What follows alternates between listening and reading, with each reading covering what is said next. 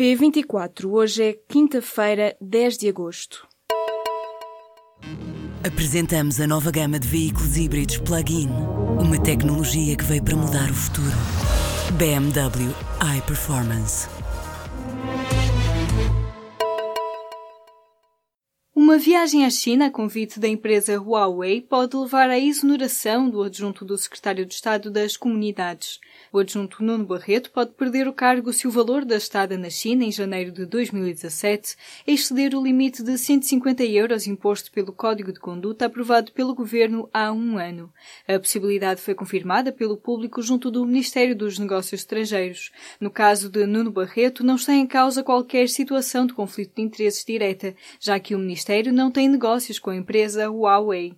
A viagem de avião terá sido paga do bolso do adjunto do Secretário de Estado das Comunidades, e aconteceu durante um período de férias. O nome de Nuno Barreto foi avançado nesta quinta-feira pelo Observador. O jornal online tem revelado a identidade dos vários ocupantes de cargos públicos ou políticos que foram à China a convite da Huawei. A coligação PSD-PPM do Porto está a tentar impugnar a candidatura de Rui Moreira na Invicta. O Tribunal Judicial do Porto recebeu no total nove pedidos de impugnações por parte da lista liderada pelo social-democrata Álvaro Almeida. A informação foi confirmada ao público pelo candidato da coligação Porto Autêntico. O candidato do PSD e do PPM alega que a candidatura do atual presidente da Câmara no Porto induz em erro os eleitores. Em resposta ao público, o movimento independente de Moreira desconhece qualquer impugnação oficial. O diretor da campanha do atual autarca Nuno Santos mostra-se tranquilo com quaisquer ações. No próximo ano letivo, 230 escolas vão testar as mudanças propostas pelo Ministério da Educação no âmbito do projeto piloto da flexibilidade curricular.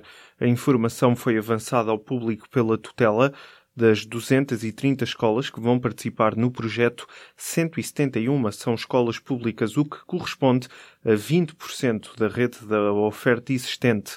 De acordo com o Ministério da Educação, a lista com os nomes dos estabelecimentos de ensino envolvidos deverá ser publicada nos próximos dias no site da Direção-Geral da Educação.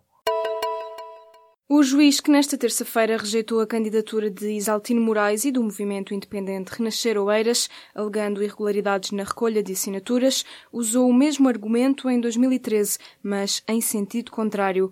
A propósito das últimas autárquicas, o mesmo juiz, Nuno Tomás Cardoso, recusou um pedido de impugnação contra a lista de Isaltino, que na altura integrava também o atual presidente da Câmara de Oeiras, Paulo Vistas. O juiz desvalorizou a falta de lista de candidatos nas folhas de assinaturas dos subscritores. Se em 2013 Nuno Tomás Cardoso considerou que a ausência dessa lista não levantava problemas, agora considera essencial.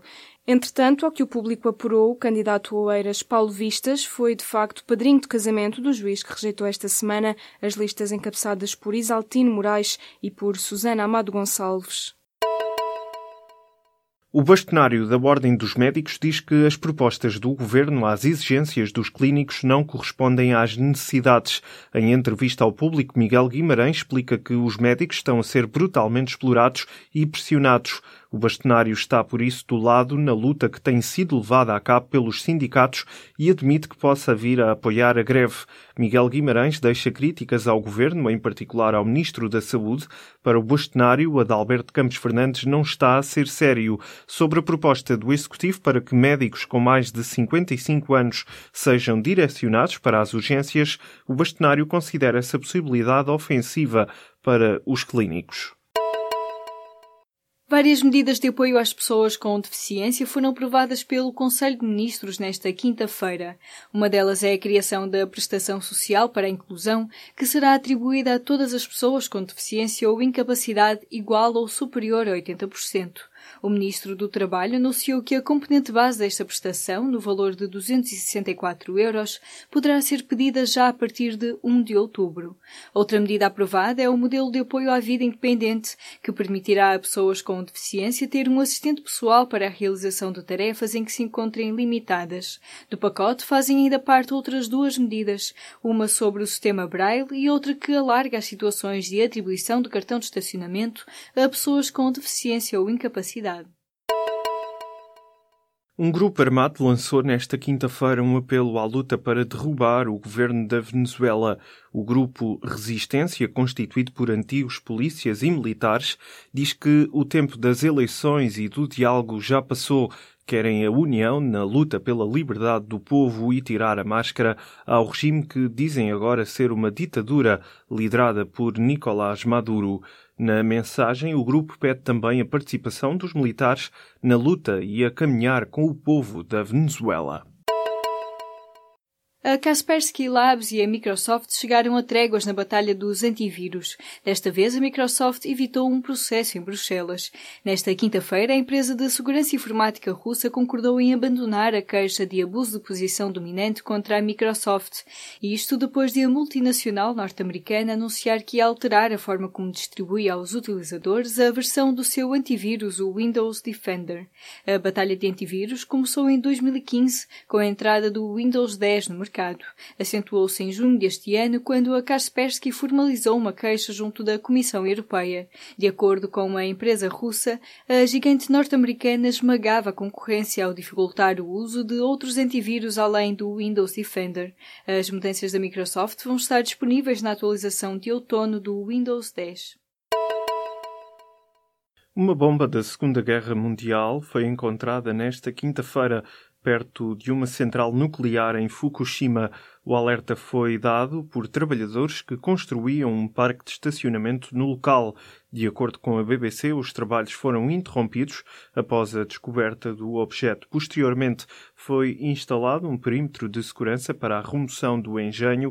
Segundo a agência France Press, a bomba foi lançada pelos Estados Unidos entre 1939 e 1945. Na altura, existia em Fukushima uma base aérea militar japonesa. 15 anos depois, os tribalistas estão de volta. A banda que juntou Marisa Monte, Arnaldo Antunes e Carlinhos Brown anunciou na noite de quarta-feira um novo álbum a ser editado no final deste mês. Quatro das suas dez canções já estão disponíveis. A revelação foi feita numa emissão em direto na página de Facebook do trio brasileiro, autores do hit Já Sei Namorar. Ao longo de uma hora, Marisa Monte, Arnaldo Antunes e Carlinhos Brown conversaram com os fãs e interpretaram as novas canções. Já há até vídeos para as músicas Diáspora, Um Só, Fora da Memória e Aliança. Marisa Monte refere mesmo que é um disco que se escuta melhor assistindo. Um, dois, três, somos muitos quando juntos somos um só, um só.